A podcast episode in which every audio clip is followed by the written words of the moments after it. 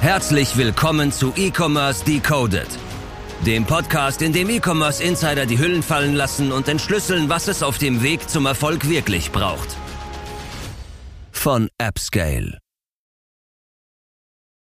Und damit hallo und herzlich willkommen zu einer neuen Folge E-Commerce Decoded. Heute mit Max von Drift Element. Schön, dass du da bist. Hi. Freut mich sehr, hier zu sein. Danke für die Einladung. Was geht, was geht, was geht? Wie Hi. geht's dir? Mir geht's super. Anreise war nicht war so einfach. schwierig, ne? Ja, tatsächlich. Auto hatte was? Ja, Steuergerät war problematisch. Ich weiß nicht, ich habe ja eigentlich ein neues Auto, aber hm, Hat nicht so gut mich funktioniert. nicht gelassen. Naja, wir freuen uns umso mehr, dass du, dass du da bist, dass wir jetzt trotzdem mit dir den Podcast aufnehmen können. Äh, hol die Leute doch vielleicht mal kurz ab. Wer, wer bist du? Was machst du? Vielleicht kennen deine, äh, ja, vielleicht kennt man dein Gesicht schon von Social Media, von TikTok vor allem, aber gib uns vielleicht noch ein bisschen besseres Intro. sehr gerne. Also, herzlich willkommen auch äh, an die Zuschauer, für den, die dabei sind äh, zum Podcast. Und ich bin der liebe Max von Drift Element, wie schon gesagt. Und ähm, ja, ich habe gegründet vor drei Jahren Drift Element und sind auf Social Media durchgestartet damit. Deswegen vielleicht kennen mich die einen oder anderen schon. Und ja, ich freue mich jetzt auch hier zu sein und so ein bisschen über die Insights zu reden. Und ja, dann let's go. Geil. Drift Element an sich ähm, macht Uhren primär, eigentlich Richtig. fast ausschließlich Uhren, äh, mit Felgen drauf. Vielleicht sprichst du noch kurz über das Produkt, was ihr eigentlich ähm, im Internet eigentlich jetzt aktuell verkauft und äh, hol die Leute vielleicht nochmal kurz ein bisschen ab, wie groß ihr aktuell seid und was so der Estimate ist, wie viel Umsatz ihr dieses Jahr macht. Okay, die Frage der Fragen. Frage der Fragen. Direkt zum Anfang reinstarten. Ja, gut, dann halt spannend. Ähm, wir machen Uhren im Felgendesign, gerade für Autoliebhaber. Wir sind sehr geschenkefähig. Wir machen äh, individuelle Produkte, das heißt, man kann seine eigene Felge als Uhr machen lassen bei uns. Und das funktioniert sehr gut. Wir nehmen die Leute mit über Social Media in die Produktion. Wir zeigen super viel. Wir sind ultra transparent. Und ich glaube, das war auch so ein, ein großer Erfolgsfaktor für uns. Und deswegen sind wir auch schon relativ groß. Nach nur knapp drei Jahren äh, erwarten wir dieses Jahr 5 Millionen Euro Umsatz. Ähm, haben viel investiert in eigene Produktion, in eigene Designs. Und bin ich gespannt, ob wir das Ziel erreichen und wie es nächstes Jahr weitergeht. Und Mitarbeiter seid ihr aktuell wie viele? Voll, ach, Vollzeit sind wir acht Leute Stark. und insgesamt 24 Leute. Wir haben Azubis, wir haben duale Studenten, Aushilfskräfte und Das ist so ja auch weiter. einfach Season, Season bisschen abhängig wahrscheinlich. Ne? Richtig, Deswegen ja. musst du auch immer ein bisschen die Anpassungen anmachen. Genau. Jetzt gerade Richtung Ende des Jahres Ja. bauen wir halt ein bisschen quasi aushilfenmäßig aus. Und äh, ja, produzierendes Gewerbe ist halt immer auch sehr saisonal. Ja, vor allen Dingen selbst zu produzieren gibt es wahrscheinlich im E-Commerce auch gar nicht so viele Sachen, ne? Genau. Also wir machen ja die Uhren in der Endmontage viel selbst. Wir haben auch Produktionsmöglichkeiten für einzelne Teile. Natürlich manche Sachen sourcen wir, manche Sachen machen wir selber. Genau so sieht es bei uns aus. Ja, stark. Das ist eigentlich, glaube ich, erstmal, bevor wir vielleicht ein bisschen mehr so in eure Skalierung und äh, dieses ganze Thema so ein bisschen Mass Customization reingehen, was, glaube ich, bei euch mega, mega spannend ist, weil es sehr, sehr komplex ist und einfach gar nicht mehr meiner Meinung nach eigentlich existent ist im E-Commerce. Also ich kenne eigentlich fast keine Brand, die das heute noch anbietet. Ist es ja jetzt schon so, wenn man sich so ein bisschen den Zeitschritt anguckt, wann ihr auch so angefangen habt, 2020, ist es ja eigentlich schon so, dass da sagen wir mal, andere Uhrenmarken, auch wenn ihr jetzt natürlich in der Nische seid, irgendwie schon auf jeden Fall krass auf dem Peak wären. Da hätten die wahrscheinlich irgendwie die meisten äh, Business Analysten oder Strategen gesagt, uh, vielleicht würde ich von dem Markt äh, eher die Finger lassen, vielleicht schon eher gesättigt. Ihr habt einfach gesagt, rein da, äh, 110 Prozent. Ähm, wie war da vielleicht einfach kurz dein Weg dazu? Gab es irgendwie so eine Vergangenheit, wie du zu den Felgen gekommen bist? Also ist ja auch einfach ein sehr, sehr einzigartiges Design oder eine einzigartige Idee, dann irgendwie auf Ziffernblatt eine Felge zu machen. Also komm erst mal drauf vom Gedankengang her. Wie kam das vielleicht so zustande und warum hast du dann am Ende gesagt, ey, fuck it all in, ich äh, mach da jetzt eine richtige Brand draus? Ja, mein Geschäftspartner und ich sind beide Uhrenliebhaber, beide Autoliebhaber. Ich hatte schon immer mit Autos und Uhren zu tun, ähm, hat mich schon immer abgeholt. Also mein persönliches Interesse ist auch dahinter, ich stehe voll hinter unserem Produkt und wir haben auch ein sehr auffälliges Produkt. Das heißt, in meinen Videos werdet ihr immer wieder sehen, ich sage, wir wollen den Uhrenmarkt revolutionieren, wir wollen sehr individuelle Produkte machen, wir wollen sehr außergewöhnliche Produkte machen und haben auch so ein bisschen, bisschen eine Nische in der Nische. Ja, in der Uhrennische haben wir so der Auto, Ja, ja. Uhrenliebhaber-Fraktion, die so zusammenhängen. Und mittlerweile sind wir nicht nur da drin, sondern einfach, die Leute feiern die Designs, ist mal was anderes. Ich glaube, das war auch so ein, ein entscheidender Punkt auch für den Erfolg. Nicht nur den Erfolg in Umsatzzahlen, sondern auch den Erfolg auf Social Media, weil es einfach mal was anderes. Die Leute haben es noch nicht gesehen. Ja. Gerade die Indi- Individualisierung, wir sind die einzigen weltweit, die das so individualisieren. Man kann bei uns alles aussuchen. Schickst uns ein Bild von deiner Felge, wir zeichnen das CAD nach, produzieren das Bauteil, bauen es ein in der Farbe, die du willst. Wir haben bei uns eine Mischbank, wir können jeden Farbton machen. Du schickst uns einen Rallton, wir machen den 1 zu 1. Das heißt also, wir sind sehr individuell. Und in der Preisklasse, in der wir uns bewegen, ja, unsere Uhren fangen individuell ab 300 Euro an, nicht individuell ab 100. Und nach oben gibt es keine Grenzen, ja. Das ist super krass. Und viele, es gibt sehr wenig Uhrenmarken, beziehungsweise mir ist keine bekannt, die in diesem Preissegment, in dem wir sind, so große Individualisierung anbieten wie wir. Ich glaube, das war auch so ein großer Erfolgsfaktor, dass die Leute schon mit wenig Budget eine große Individualisierung haben können. Ja, ich glaube, ihr habt auch einfach einen sehr, sehr spannenden Markt getroffen. Also so, jeder kennt ja irgendwie so den, den GTI-Liebhaberfahrer, weißt du, ich meine, dem ist ja irgendwie das Auto hoch und heilig. Und das ist natürlich dann schon ein guter Punkt, ne, wenn man da mit einer guten Idee oder mit so einer, mit so einer passenden Uhr, was ja auch einfach ein geiles Wearable ist. Also wem, wem gefallen Uhren nicht vom Gedankengang her irgendwie hier sitzen drei Leute, jeder trägt nur, klar, alles anders, aber. Ich trage dir recht, dass man sie in der Kamera sieht. Ja, also nicht wundern. Kommen wir später noch drauf zu sprechen, auf dieses schöne Sondermodell. Äh, aber es ist dann einfach geil, dass ihr da irgendwie einfach so einen Punkt findet, so übelste Leidenschaft von extrem vielen Leuten, verbindet die einfach mit so einem Wearable und dann ist natürlich einfach ein Punkt, der gut funktioniert. Definitiv, definitiv. Und es sind nicht nur die GTI-Fahrer, es sind tatsächlich auch Leute, äh, es ist, ist, kein Witz jetzt, also es sind tatsächlich auch Leute, die haben Aventador, ja. die kommen sich ihr Uhr abholen, dann frage ich die, woher kennst du mich? Ja, von TikTok. Ja, ist krass. Weil die haben schon fünf Rolex und so und das hat mittlerweile in deren Kreisen jeder, aber die die haben ihre eigene Felge, die dann 50.000 Euro kostet als Uhr. Auch wenn die Uhr nur 1.000 Euro kostet, ist egal. Aber die haben individuell. Und das ist den Leuten, glaube ich, wichtig, auch die hochpreisige Sachen mögen. Und das war, das sind wahrscheinlich dann echt so die Erfolgsfaktoren, wie man dann irgendwie trotzdem 2020 sagen könnte, ja, rein da. Hundertprozentig. Das war, das war, glaube ich, das ist mal was Neues, ist ja. mal was anderes, ja. mal komplett out of the box. Was ist so die, die Felge, die ihr dann am meisten verkauft habt? Ich glaube, die Frage habe ich dir sogar schon gestellt, als wir uns kennengelernt haben auf der OMR. Aber genau, also wir haben ja auch feste Modelle bei uns im Shop, nicht nur individuelle. Und die, beim festen Modell ist es eine Audi R8-Felge. Die gibt es von verschiedenen Herstellern so ähnlich, ja. aber das ist ja so eine mehrspeichige.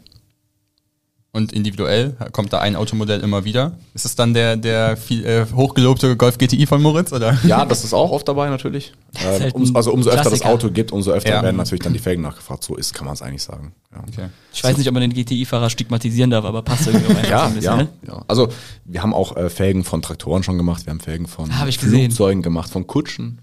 Ja, die haben wir dann in braun angemalt, weil die Kutschenfelge war aus Holz. Äh. Also wir haben die wildesten Anfragen. Wir haben auch eine Felge gemacht, die sah aus wie so fünf Weedblätter. Also, also wirklich, wir haben die wildesten Sachen. Genau. Und das heißt so, wie splittet sich das so ungefähr so ein bisschen zwischen äh, Customized und äh, sozusagen Stockprodukt? Im Umsatz ein Drittel circa ist mhm. Customized. Mhm. Ähm, das ist natürlich schon nochmal ein Preisunterschied, also äh, von der Stückzahl ist es ein bisschen weniger. Und wir machen das aber bewusst so. Wir bewerben die ganzen Sonderanfertigungen überhaupt nicht über Paid Ads. Das heißt, wir machen das nur organisch und haben dadurch guten Umsatz. Also ein Drittel von unserem Umsatz kann man sich ausrechnen. Aber das Ding ist halt, wenn wir das Ad-Spend draufschmeißen würden, würden wir das nicht hinterherkommen in der Produktion. Ja. Weil so schnell können wir gar nicht Leute einstellen. So schnell können wir gar nicht diese ganzen Dateien machen. Pro Datei brauchen wir vier Stunden. So, das heißt, es ist enormer, eine enorme Wertschaffung, Wertschöpfung, die dahinter steht. Ja. Und das können wir einfach im Moment in der Teamgröße nicht leisten. Und da bei den ganzen Sonderanfertigungen können wir nichts extern produzieren lassen. Machen wir alles bei uns. Das muss produziert werden, raus. Und bei den anderen Produkten kann man natürlich auch extern sich Hilfe holen. Ja, stark. Aber lass uns dann, äh, du hast jetzt gerade schon so die ersten, äh, also die ersten Marketingkanäle von euch so ein bisschen angeskizziert. Lass uns vielleicht mal ein bisschen an, dann irgendwie bei dem Thema bleiben und gucken, wie sich das so dann 2020 entwickelt hat. Ähm, also ihr habt ja, muss man jetzt glaube ich nicht sagen, euer Hype auf TikTok oder das, was ihr auf TikTok aufgebaut habt, es glaube Wagel ist immer noch sehr sehr prägend glaube ich für diese ganze Szene. Also ihr seid da auf jeden Fall immer vorne mit dabei. Aber wie waren vielleicht so äh, bevor ihr vielleicht mit TikTok und äh, so dem ganzen 9 zu 16 Content angefangen hat wie waren also die ersten Schritte bei euch? So im Marketing ich stelle mir das so voll schwer vor irgendwie so ein neues Produkt man ist irgendwie in einem neuen Feld unterwegs ich muss jetzt irgendwie meine ersten Schritte gehen. Was mhm. waren also die ersten Marketingkanäle die ihr so ausprobiert habt und äh, ja wie ist es dann so in dem Thema ein bisschen weiter fortgelaufen? Genau, also ich habe ja 2020 gegründet, offiziell 16.09. Da Vorher haben wir schon sehr viel vorbereitet. Also wir haben eigentlich im März 2020 damit angefangen. Da ging es richtig los. Da war uns klar, okay, das machen wir auf jeden Fall. Wir gründen die GmbH zusammen, äh, mein Geschäftspartner und ich. Und ähm, ja, wie hat es angefangen? Wir hatten die Produkte dann und dann haben wir auch schon alles vorbereitet. Wir haben die Zielgruppen gemacht. Äh, wir haben über Facebook Ads angefangen damals. Und wir haben gestartet, Shop Relaunch, weiß gar nicht mehr genau, wann der war. Und haben am ersten Tag vierstellig Umsatz gemacht.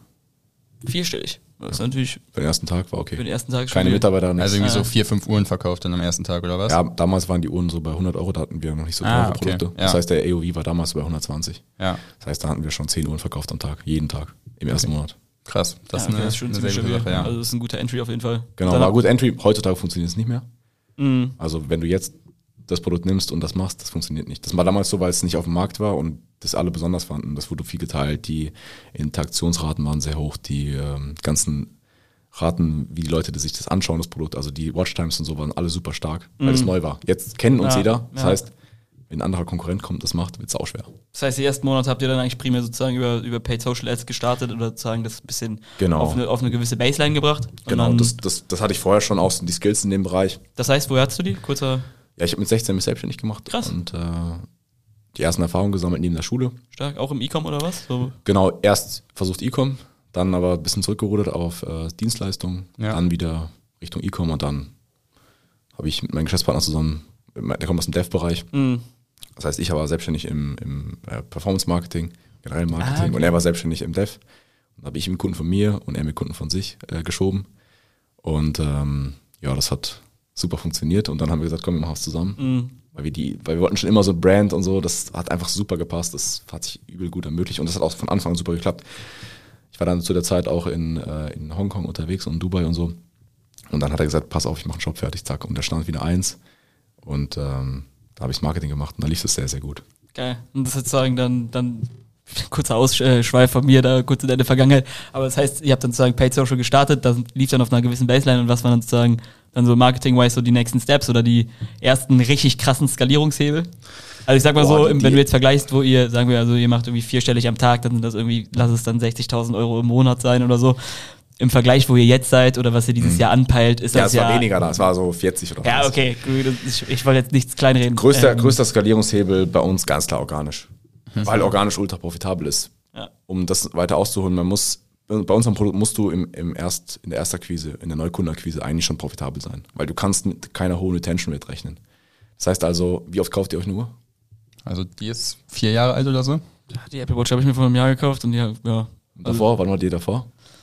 Kann ich dir nicht sagen. davor habe ich mir die so geholt, aber Also es gibt Ausnahmen, es gibt Kunden, die haben von uns 20 Uhren, aber das ist wirklich die absolute Ausnahme. Die meisten das sind ja Kunden richtige kaufen. Die Hard Fans, ne? Also die meisten Leute kaufen sich äh, nicht so oft Uhren. Ja. Und unsere Marke gibt es jetzt seit zwei Jahren und elf Monaten. Das heißt, Vom Grundprinzip, der, der Lifetime Circle, der kann vielleicht in 40 Jahren, wenn du zurückgehst, siehst du Dann- da wahrscheinlich einige Käufe, aber Genau. jetzt gerade aktuell kannst du nicht zwingend damit rechnen, dass du jetzt irgendwie ein Verbrauchsprodukt hast und der Kollege kommt Richtig, irgendwie ja. in zwei Monaten wieder, ich, weil ich er muss sagt, Cashflow positiv Ja. aus, äh, irgendwo arbeiten Ja. und sagen, okay, ganz wichtig, Neukundenakquise muss profitabel sein. Und was ist der stärkste Kanal dafür? Ganz klar organisch. Und das hat uns auch überhaupt erst ermöglicht, so zu skalieren, weil wir, ich habe selber gemacht. Das heißt, ich habe ich hab TikTok selber gemacht. Ich habe damals kein Gehalt ausgezahlt und nichts. Mhm. Das heißt also, das war kostenlos. Ja. Ja. Wird die jetzt kosten, bla, bla, Ja, aber klar. es war für den Cashflow äh, quasi kostenlos. Also es war kein negativer Cashflow da. Wir haben Videos gepostet und es kamen Bestellungen rein. Wir haben eine Brand aufgebaut, wir haben eine Community aufgebaut, die haben uns gefeiert, wir haben einfach mal anders, was anderes gemacht als alle anderen und das hat funktioniert. Funktioniert heutzutage immer noch, wobei TikTok auch nicht noch nicht mehr der, ähm, der relevanteste Kanal unbedingt ist. Darauf kommen wir später noch zu sprechen. Aber wie gesagt, für uns die Neukundenakquise super relevant. Organisch haben wir sehr günstig Neukunden akquirieren können, also konnten wir auch bei Paid Ads eine Schippe drauflegen. Auch wenn dieses Paid Ads-Thema nicht immer, immer hundertprozentig profitabel ist. Es spielt keine Rolle, weil das Organische so profitabel bei uns ist. Mittlerweile habe ich einen Content Creator, einen Cutter, einen Kameramann und mich selber mit Gehalt mittlerweile. das heißt, das kostet auch, weiß Ja. nicht, 15, 20 Riesen im Monat, diese, allein diese Content-Erstellung, aber es ist halt trotzdem noch der profitabelste Kanal. ja, wenn du es irgendwie auf den CPM 100.000 runterrechnest oder so. Ja, das ist genau. Also da denkst du, dir, ups. Ja. Was denkt ihr denn? Habt, ihr, ich habe es schon mal gesagt in einem Podcast. Was, Was denkt ihr denn? organische CPM ist? Was, was denkt ihr, haben wir, ähm, ich habe es vor einem Monat habe ich analysiert. Die erste Gegenfrage. Wow. Vor, also letzte 28 Tage habe ich damals vor einem Monat analysiert. Was denkt ihr, war da als Zahl? Über alle Kanäle. Facebook, Also sagen wir, wir gucken uns jetzt irgendwie. nur organisch. Wir gucken Facebook, uns organisch, sagen wir Monatszahlen an, zu sagen, ein was, Monat. Facebook, Instagram, YouTube und TikTok. was da so der CPM ist. Nee, was, ja, was, was ich organisch an Reichweite hatte. Okay. Boah, das ist eine gute Frage. Also ich hätte jetzt mal taktisch gerechnet, sagen wir 30 Videos im Monat, drei Plattformen. Ich sage jetzt einfach mal die Perf ich ist falsch, aber ich sage alle drei performen gleich vom Gedankengang her. Ich würde sagen, das Durchschnittsvideo hat so Tja, da sind Ausreißer dabei, sind welche nicht gut funktionieren. Ich würde sagen, Durchschnittsvideo hat 85.000 Views, äh, dann 30 mal 85, Mal das drei. sind 30 mal 85, das sind dann äh, 270. Rechnen doch mit 100. Ich wollte gerade sagen, Nein, nein, aber ich würde Rechne sagen, es ist, fast, es ist 87,3. fast eine Million Impressionen im Monat. Obwohl ich jetzt, wenn ich die Zahl sage, denke, es ist zu wenig. also vom Gefühl hätte ich 15 gesagt. Es ist- ohne ist ohne zu wenig. educated guess. Ja. 38 Millionen. 38 Millionen. Ja. Und jetzt spende mal 38 Millionen in Branding-Kampagnen oder sowas. Boah. ja, also dann hast du, bist du da mit deinen 15, 20k, äh, die du Safe. bezahlst, quasi Und du, sehr, hast, sehr gut und du baust ja nicht nur das Branding auf, sondern die Leute folgen dir, die schauen meine Ja. Streams. ja. Ja. Ja. Die nehmen, also das ist ja, Ja. noch langfristig auch sogar. Krank. Und wie viele dann lass uns doch mal vielleicht bei dem Thema bleiben. Wie viele Leute konvertieren dann vielleicht beispielsweise auf einen Shop oder auf ein Produkt? Also sagen, sagen wir, wir machen dann irgendwie, keine Ahnung, 40 Millionen Impressions im Monat. Wie viel, wie viel Visitors kommen dann am Ende so auf den Shop? Also klar, ist natürlich, ist schwer mal abzuschätzen, weil es natürlich auch viel Branding ist. Die Leute kaufen vielleicht jetzt nicht irgendwie jetzt, aber vielleicht kaufen sie dann irgendwie nach dem 20., 30. Video, weil sie denken, so, jetzt hast du mich, Kollege. Weißt du, was die Lieblingsantwort von allen Podcast-Hostern ist? Welche? Es kommt drauf an. Geil. Genau, also es ist wirklich, es kommt wirklich drauf an. Also es gibt Videos, da mache ich auf der Straßenumfrage und mache irgendwie Entertainment, steht im Vordergrund. Äh, Das ist natürlich, spielt übel auf den Branding-Faktor ein, auf äh, Community-Wachstum. Und es gibt Videos, die mache ich im Weihnachtsgeschäft sehr viele, weil da die Intention sowieso da ist. Sage ich, okay, Leute, jetzt gibt's einen Sale, zack, da ist natürlich die Conversion und die, die Click-Through-Rate am Ende des Tages zum Shop auch viel höher. Ja. Das heißt, es kommt ultra drauf an und das ist bei uns auch so ein bisschen die Strategie. Also wir versuchen, äh, die Community wachsen zu lassen, wir versuchen viele Einblicke zu geben, dass es nicht ultra darauf abgezielt ist, viele Conversions zu machen, sondern einfach die Accounts zu wachsen. Wir haben jetzt 1,3 Millionen Follower über alle Kanäle. Das ist super stark, für dass wir das seit zwei Jahren machen. Es kenne keine Brand, die das so schnell gemacht hat im deutschsprachigen Raum. Und das ist halt unser Hebel. Und das wird sich auszahlen langfristig, ganz klar. Ist es denn dann von Anfang an quasi so geplant gewesen, dass ihr sagt, wir wollen nicht zu viel Sales machen oder war es am Anfang eher so, wir gucken mal, was funktioniert und überlegen einfach mal ohne. Wir haben einfach mal gemacht Ja. und jetzt für dieses Jahr haben wir einfach gesagt, okay, wir nutzen diese Short-Kanäle nicht als, vorrangig nicht als Vertriebskanal. Natürlich gibt es trotzdem Leute, die kaufen, Ja. weil sie uns einfach feiern, aber es gibt, wir nutzen diese Kanäle, um Branding aufzubauen, um den Leuten zu zeigen, was wir machen, um uns abzuheben, um, ähm, ja, einfach. Ja, okay, aber man muss ja schon zwingend sagen, am Ende ist es ja trotzdem der Kanal, der für euch am meisten verkauft. Genau, Also so, aber deswegen hat sich auch unser Umsatz zum Beispiel brutal umgeschiftet. Im Weihnachtsgeschäft nutzen wir diese Peaks. Ja, das heißt, was denkt ihr, wie viel Prozent des Umsatzes machen wir im Weihnachtsgeschäft? In zwei, also November, Dezember, wie viel Prozent des Mit Umsatzes? so vielen Rückfragen rechnen wir sonst Ja, nicht. ist geil, ich sag geil, fünf- gefällt mir, ich- 65 Prozent. 65? Ja, vielleicht 50. Weihnachts definiere Weihnachtsgeschäft, aber dann fängt das November, wieder- Dezember. November, also Dezember. Zwei Monate. Im Vergleich zu Ähm, den anderen zehn. ja, okay, wenn du Black Friday noch mitnimmst, würde ich auf jeden Fall bei meiner Zahl bleiben, sonst gehe ich noch zurück. Ich sag weniger. Ich sag 55. Ja, es sind 60. 60, also ja. Mitte, perfekt. Ja. Jetzt Meine beste Team seid ihr Hälfte. Nee, also wirklich, das ist bei uns krass und Ja, das ist aber trotzdem schon krass, ne? das ist Weil das halt krass. vielen als Geschenk gekauft wird, nehme ich mal an, ne? Ja, auch. Und weil wir versuchen halt unterm Jahr halt einfach, weil die Intention ist eh wenig, warum soll ich jetzt auf Krampf versuchen, da Videos rauszuhauen, um die Leute auf den Shop zu pushen, Ja. wenn es im Weihnachtsgeschäft sowieso nachgefragt ist. Ja, vor allem, du musst natürlich auch irgendwie überlegen, ne, das könnte natürlich, also ich weiß gar nicht, ob man das irgendwie estimaten kann, aber es könnte natürlich richtig reinknallen, ne? Also so, Genau. wenn jetzt so, eigentlich ist es ja dann so jetzt das erste Jahr, wo ihr dann irgendwie so bis zum Weihnachtsgeschäft wirklich konsequent auf diesen Social Content gepusht habt. Genau. Könnte natürlich sein, dass irgendwie jetzt schon irgendwie, weiß nicht, ein paar tausend Leute ganz genau wissen, ey, der muss mir gar nicht mehr irgendwie Genau. jetzt im, im äh, September oder November oder lass es noch im Dezember sein, da muss ich gar nicht jetzt irgendwie das eine Short nochmal sehen, wo irgendwie dieser, dieser CTA eigentlich drin ist, von wegen so, ey, hol sie dir jetzt. Der weiß eigentlich, Der schon, weiß was ich schon. kaufe. Der weiß es schon. Das ist, das, das ist der Das könnte eine. Flut werden. Das ist der Hebel. Deswegen, ich kann es auch noch gar nicht einschätzen, Mhm. wie es äh, laufen wird, aber wir haben, wir haben einfach auch Follower aufgebaut in letzter Mhm. Zeit. Also in den letzten zwei Monaten 300.000 Follower Kanäle. Das ist halt, das sind Zahlen, da denkt man sich so, boah, Mhm. krass. Und das sieht man natürlich auch in den Sachen, die immer wieder die Kunden oder die Menschen erreichen, unsere Community erreicht, unsere Storyviews. Ja. Zum Beispiel, ja, wenn ich über beide Kanäle habe ich 50.000 Storyviews. Mhm. Das sind einfach, da erreiche ich immer die gleichen Leute, die interessieren sich jeden Tag dafür, Mhm. was mache ich jetzt? Ich sitze jetzt hier im Podcast, mach gleich eine Story, zack. Und das ist cool. Und du musst die Leute mitnehmen und ich glaube, das feiern die auch, weil ähm, ich finde es einfach geil, was wir machen. Ja, safe. Ich, äh, ich freue mich auch jetzt schon maximal auf den zweiten Teil vom Podcast, wo wir wirklich rein nur über dieses ganze, dieses Viralitätsding reden wollen, weil ich glaube, das ist einfach übelst krass, was er dir aufgebaut hat. Ähm, aber wir wollen das Ganze jetzt erstmal im ersten Teil nur sozusagen als wichtigsten, äh, wirklich, wirklich, damit die Leute auch mal wirklich bis zum Ende hören. Nein, Spaß, hören sie. Ähm, aber das war, war jetzt eher sozusagen zum Abtasten, was sozusagen die wichtigsten Marketinghebel sind. Äh, sehr, sehr spannender Einblick auf jeden Fall. Aber das Thema, was bei euch vielleicht immer noch ein bisschen untergeht oder was jetzt untergeht, was vielleicht viele jetzt, die einfach nur sehen, ah, okay, das ist Drift-Element und die sehe ich jetzt gar nicht so ganz, ist so dieses ganze Thema so, wie individuell ihr Sachen machen könnt. Also das, das haben wir jetzt am Anfang schon mal kurz ein bisschen angeteasert. Es gibt natürlich auch irgendwie so, also im E-Commerce sieht man es mega selten, aber es gibt natürlich auch irgendwie so viele Sachen, die es irgendwie versucht haben, die brachial gescheitert sind, weil es irgendwie einfach kacke war. Ihr hingegen habt es irgendwie geschafft, du hast gesagt, es sind, was waren es, 35 Prozent ungefähr vom, vom Ja. Umsatz so ungefähr, was die Customized Sachen aus, äh, ausmachen, ne? Ja, es ist ja schon so, dass es schon, das ist ja jetzt nicht wenig. Und das, Das heißt ja, relevant, ja. das heißt ja auf jeden Fall, dass es auch für euch ein extrem wichtiger Kanal ist. Was meinst du, waren so jetzt rückwirkend so Erfolgsfaktoren oder wie, wie siehst du das ganze Thema? Warum, war- warum hat es bei euch geklappt? Wieso hat man nicht irgendwie gesagt, ey, scheiß drauf, ganz ehrlich, Mhm. wir stampfen das ein und wir machen jetzt irgendwie nur Paid Social und sonst irgendwas und bleiben eher bei den Uhren, die äh, halt einfach Stock sind. Äh, was waren da so die Sachen? Das größte Problem bei den meisten Unternehmern ist, in meinen Augen, dass sie nicht arbeiten wollen. Die wollen nur arbeiten, um nicht mehr arbeiten zu müssen. Aber so denken wir nicht. Wir wollen arbeiten, um noch mehr arbeiten zu müssen. Das ist uns egal. Wir haben Bock drauf. Und deswegen haben wir alle Prozesse in-house. Unsere Entwicklung von den Produkten. Wir entwickeln ein neues Gehäuse.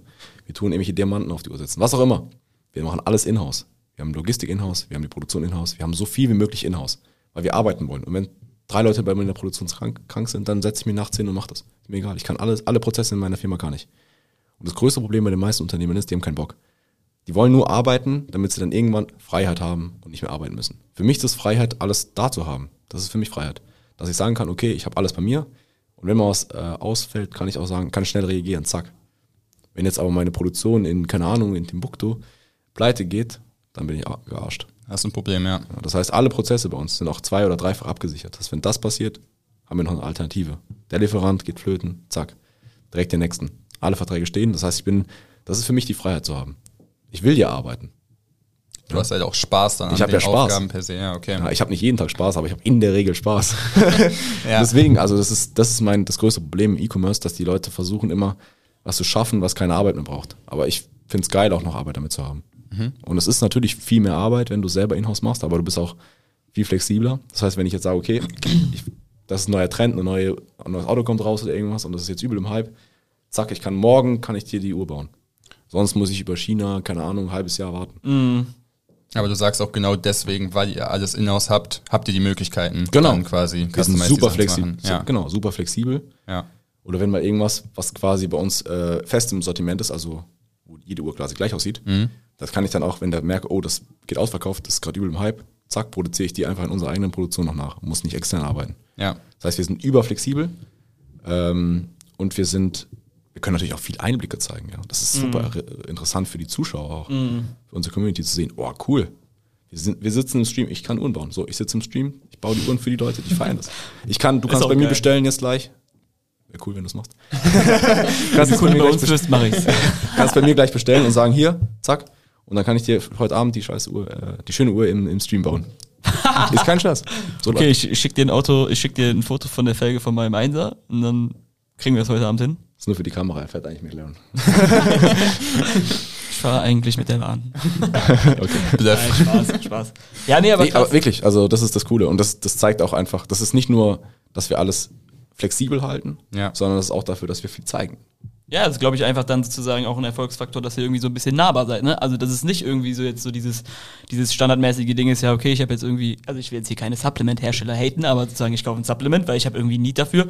Es ist aber jetzt nicht so, dass ich mich so, okay, vielleicht ist es bei ESN und More vielleicht ein bisschen anders. Vielleicht aber jetzt zum Beispiel mit dem Durchschnittssachen kann ich mich eventuell jetzt nicht so viel identifizieren wie jetzt mit euch. Und wenn ich dann irgendwie sozusagen in diesem Customized-Prozess auch noch so voll abgeholt werde und voll viel sehe und irgendwie das Gefühl habe, ey, da hätte ich mal voll Bock drauf, mal ein Teil davon zu sein, ist das natürlich was, was sich mega stärkt, ne? Ja.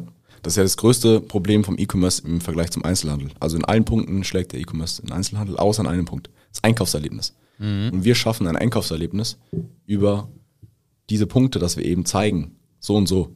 Oder komm in den Stream, ich baue deine Uhr. So Sachen, das sind einfach so, so diese kleinen Gimmicks. Und ich glaube, damit hebeln wir quasi diese Vorteile vom Einzelhandel gegenüber dem E-Commerce nochmal aus. Das heißt, uns gibt's ja eigentlich nur im E-Commerce, also online.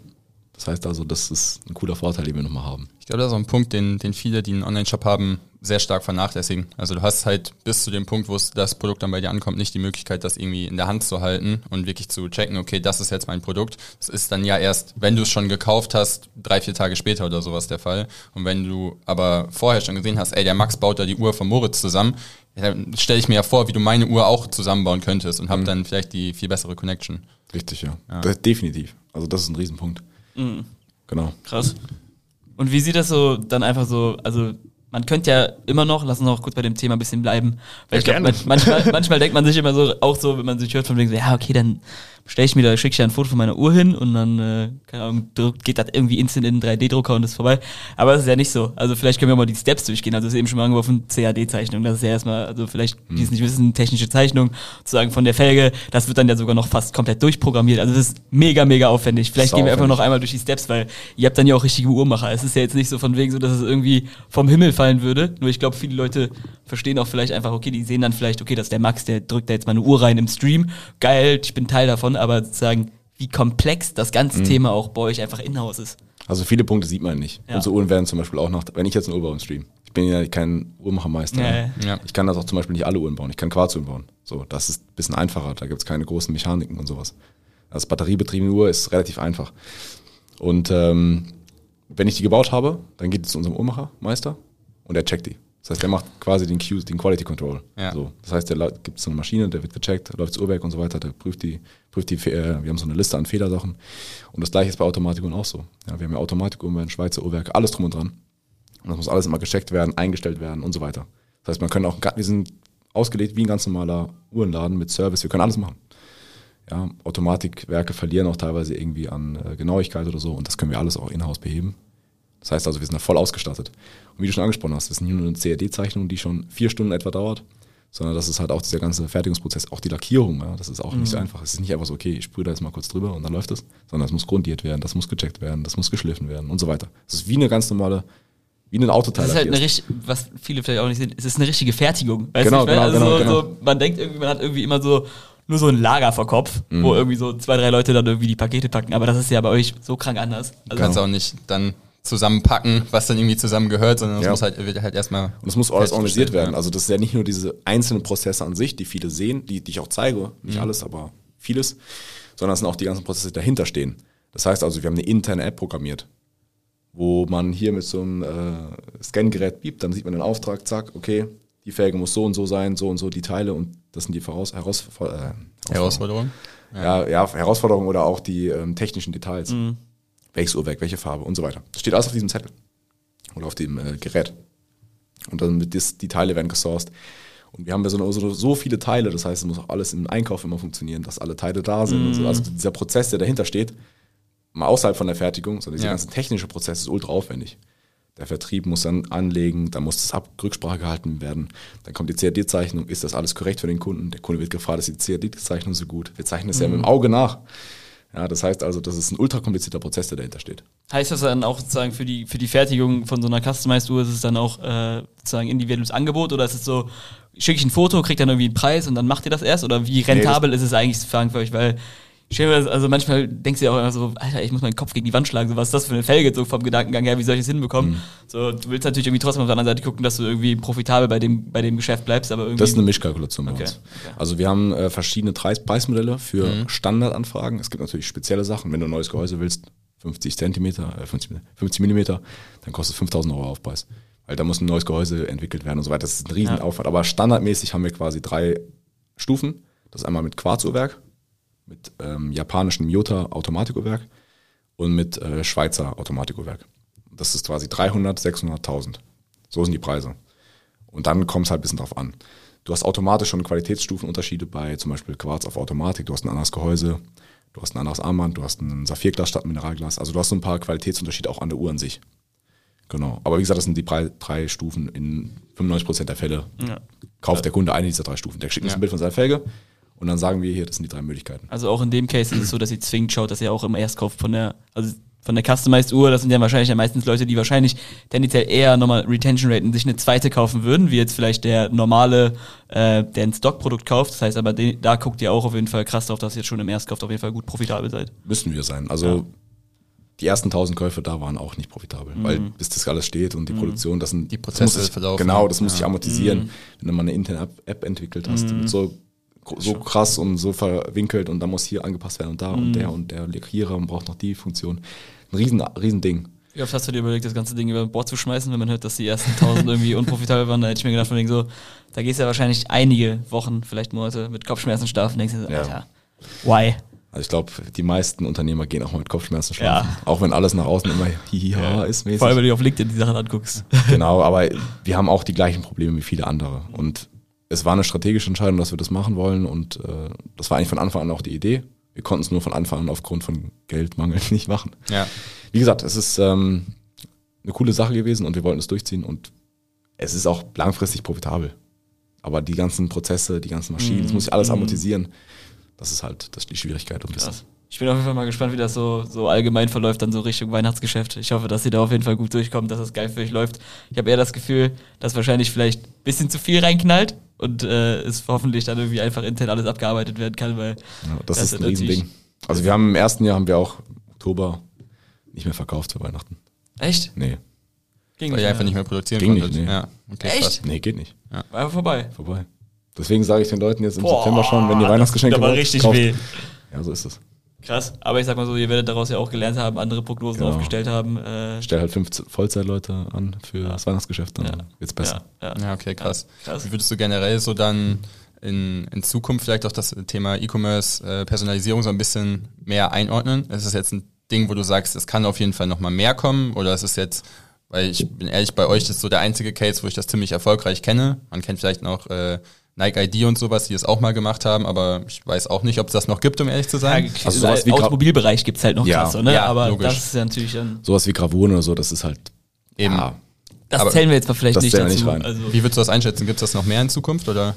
es ist super schwierig. Also die wenigsten, ich kenne sehr wenig E-Commerce-Firmen, die halt so viel Prozess in-house haben. Und wenig wollen sich das antun, weil das ist schon sehr viel Kopfschmerzen. Also Ja. wie du angesprochen hast, ich gehe schon oft auch mit Kopfschmerzen schlafen, weil bei einem normalen E-Commerce-Laden kann mal was nicht im Einkauf funktionieren, mal was im Marketing nicht funktionieren, mal was im Shop nicht funktionieren. Bei mir kann was im Einkauf, in der Produktentwicklung, in der Produktion, in keine Ahnung welchen. Es reicht ja schon, wenn viel mehr ein. Schritt in der Produktion nicht mehr läuft. Ja. Richtig. Wenn jetzt einer bei uns in der Produktion krank ist, wo die Stelle gerade nicht doppelt besetzt ist oder irgendwie anderem Urlaub ist, dann ist Ja. schon bei uns Arschlochalarm, sag ich so Mhm. gerne. Ist okay. Ja. Nee, okay. deswegen, also da, das will sich auch nicht jeder antun. ja, Und ich kann es auch vollkommen verstehen. ja. Aber es macht, es macht Spaß auch. Und ich bin auch, ich bin da affin für. Also für mich ist es cool, so Prozesse zu erstellen und so ein bisschen in die Technik reinzugucken und so. Das ist für mich cool. Mhm. Ich mache das gern. Und das erweitert auch so ein bisschen meinen Horizont. Das ist, finde ich geil. Mhm. Einfach geil. Ist einfach ein geiles Thema. Also ich geil. finde es auch einfach. Also ich habe früher komme aus Maschinenbau eigentlich tendenziell. Und man mag irgendwie einfach dieses Produzierende. Weißt du, wie ich meine? Man mag, wenn man irgendwie so wirklich sieht, was man macht. Ja. Und das ist, glaube ich, da auch krass der Case.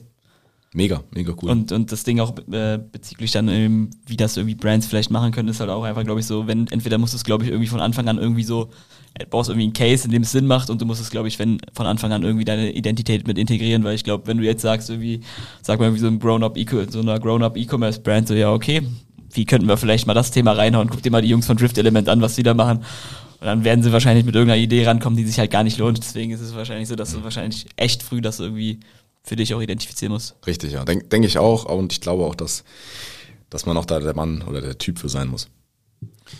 Ich finde spannend. Äh, lass uns noch mal kurz auf das Thema äh, Kickbase-Kampagne eingehen. Äh, Kickstarter-Kampagne, wollte ich sagen. Kickbase? Ganz Quatsch. Bro, chill mal jetzt, Kickbase. Kickbase stark. Äh, Kickstarter-Kampagne, weil du hattest ja eben schon gesagt, die- die Uhr hast du extra auf die, auf die andere Seite gezogen, damit man die im Video sieht.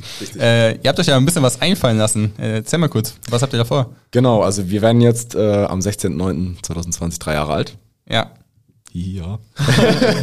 nee, richtig geil. Ich freue mich richtig und äh, wollten halt was Cooles dafür machen und auch ja den Leuten ja, so ein Andenken auch mitgeben oder ermöglichen und dachten uns, komm, das ähm, kombinieren wir mit dieser Möglichkeit eben eine Iced Out Watch zu machen. Das heißt, wir können einmalig, die Leute können erstmalig und einmalig so eine Iced Out Watch machen, äh, sich holen, quasi mit äh, echten Diamanten oder mit Zirkoniersteinen, je nach Geldbeutel.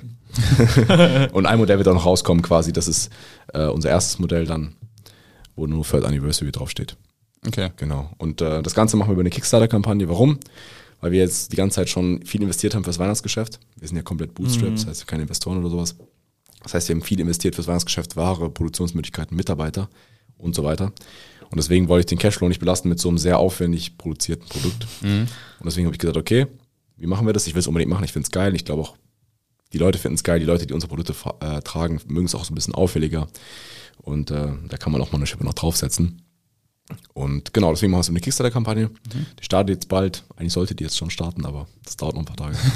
genau. Also ich weiß nicht, wann der Podcast rauskommt, aber dann sollte er Ich glaube, dann sollte die live sein. dann Ja. sollte die live sein, genau. Das heißt, für wie viel kann ich, äh, wo liegen wir da so? Genau, die günstigste mit Zirkonierstein liegt bei 700, die ohne Steine 150 und die mit VVS, echten Diamanten, 180 Stück, Ähm, weiß vergoldet mit Schweizer Automatikuhrwerk liegt bei 8,5. Cash ich rein. Danke. Und weißt du, was cool ist? Was denn? Die wird sogar persönlich vom Gründer übergeben. Es gibt die nur noch zehnmal. Echt? Genau. Und ich fahre, egal europaweit, fahre ich vorbei und mache ein Video draus. Also ich kann die nur, die verkaufst du nur zehnmal und die bringst du alle persönlich Bring ich vorbei. alles persönlich vorbei. Scheiße, ist das echt cool. Ja, das, ich, das ist auch für euch wieder eine gute Sache, um Content zu erstellen, würde ich sagen. Ne? Auch, ja. Also, Also wenn, wenn die ihr Leute wollt, Bock drauf haben. Barzahlung nehme ich. Bezahlen. Ich habe nie Bargeld dabei. Karte, komm. Ich hab Kartengerät dabei. So kommst du nicht davon. Ich gebe dir meinen Einser mit. Weißt du? Danke. Passt, glaube ich, ungefähr so. Ja, cool. Dann würde ich sagen, lass uns doch mal zur Frage kommen, die wir jedem Podcast-Gast probieren zu stellen. Das ist die Frage, mit wem würdest du gerne mal einen Kaffee oder ein Bierchen trinken gehen? Hast du da eine Person im Kopf, die dir direkt einfällt? So wie viele Leute haben da so irgendwie so unternehmerische Persönlichkeiten, die sie einfach gerne mal äh, treffen wollen würden. Das ist auf jeden Fall so Shoot for the Stars. Also muss jetzt nicht irgendwie so irgendwas so. Du Muss- kannst wirklich groß denken so. Also. Will ich groß denken? Boah, sehr schwierig. Aber kann auch privat sein, wenn du irgendwen hast, von wo du sagst, so, ey, der hat irgendwie voll mein Leben geprägt mit dem, was er irgendwie gemacht hat. Kann aus jedem anderen Bereich sein. Also feel free. Mit denen trinke ich meistens noch Kaffee. ähm, also was mich schon immer krass, was ich immer krass fand, ist die Power, die hinter Ronaldo steht. Also der ist wohl unternehmerisch, geisteskrank. Cristiano Ronaldo. Unterwegs, körperlich, Fitness, Mindset. Also da stimmt einfach so alles. Das ist auch so ein bisschen Vorbild für mich, weil der in, ich bin, ich bin ein Fan davon, in allen Bereichen stabil zu sein. Das heißt, man muss eine gesunde Psyche haben, man muss gesund sein, sich gesund ernähren, Sport machen. Das ist alles super relevant. Weil ich glaube, wenn man auf einem, einen dieser Punkte halt übel reinkackt, leiden die anderen Punkte auch mit dabei. Also man kann erfolgreich unternehmerisch sein, aber wenn die Gesundheit nicht mitmacht, ist Kacke. Wenn man so tief ist, ist auch Kacke. Das heißt, das ist für mich äh, einfach cool, wenn man das alles im Griff hat und das hat er. Familie im Griff, alles. Der hat einfach so alle Punkte, die mir jetzt einfallen, im Griff.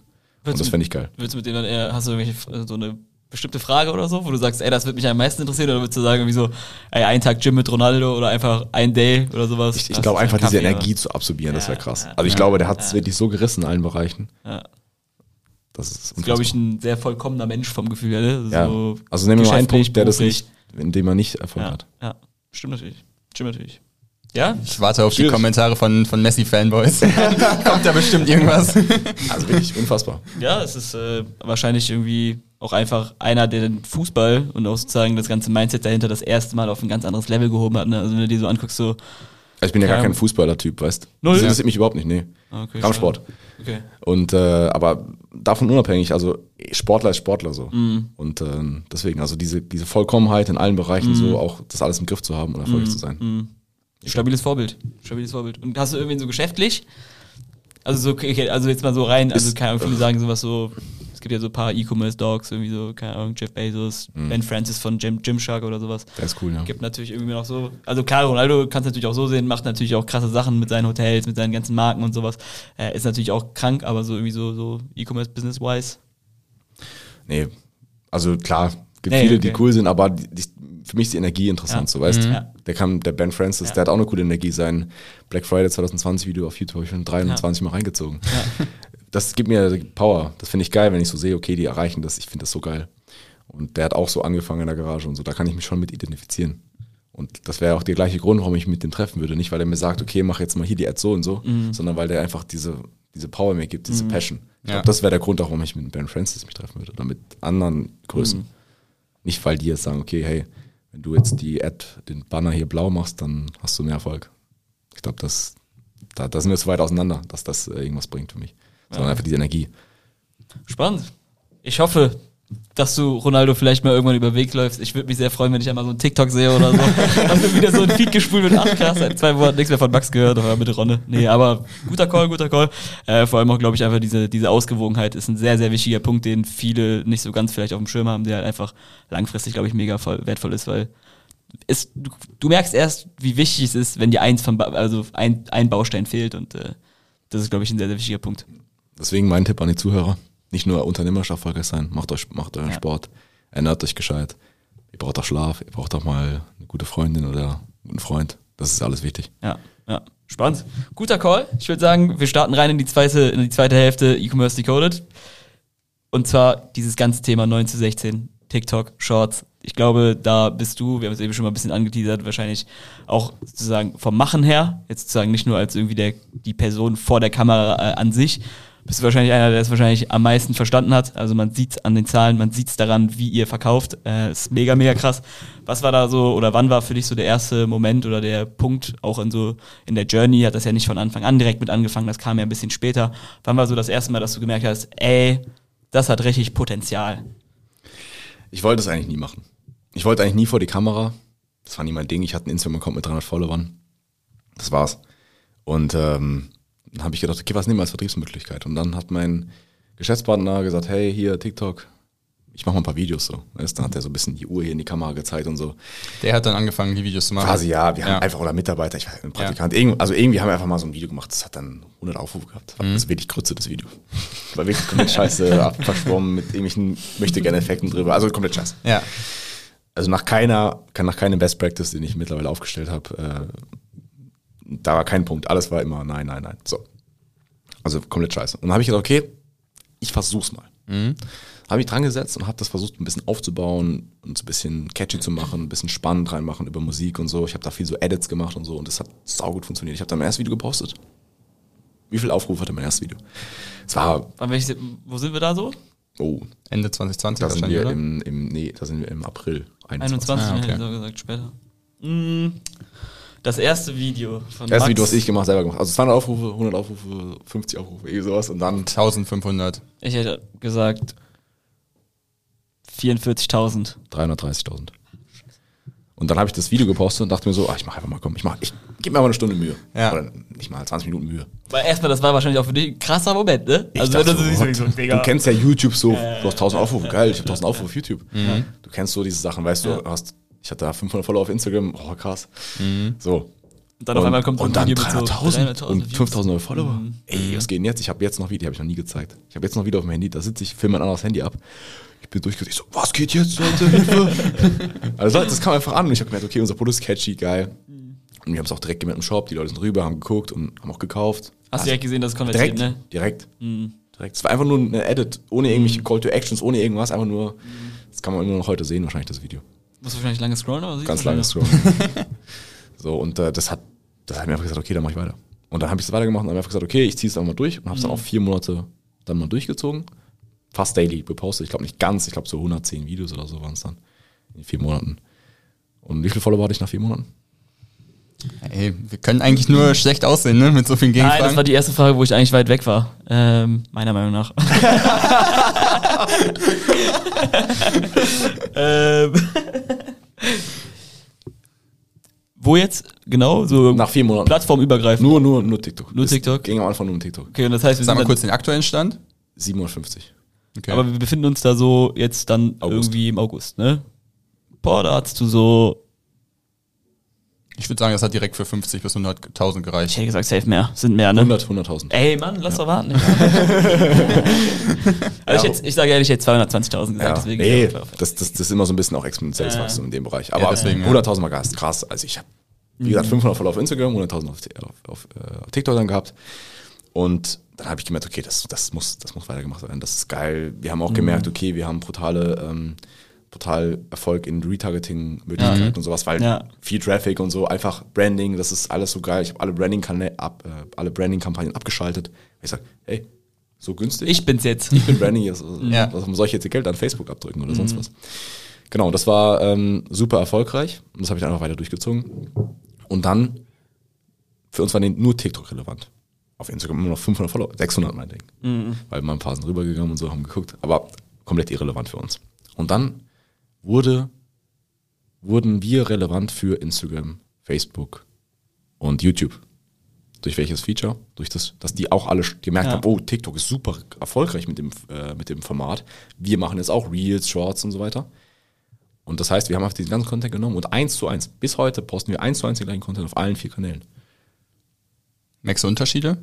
Also Und performant mittlerweile sind alle, besser. sind Instagram, also YouTube und TikTok sind von der Reichweite, und YouTube, Instagram und TikTok sind von der Reichweite genau gleich mittlerweile bei uns. Okay. YouTube und Instagram. Ja, YouTube, wenn ich jetzt gucke, die hatten letzten, ich habe jetzt gestern erst geschaut, hatten wir irgendwie 14 Millionen Aufrufe in den letzten 30 Tagen. Mhm. So, und 40. bei 38 Millionen, das ist mehr als Ja. ein Drittel.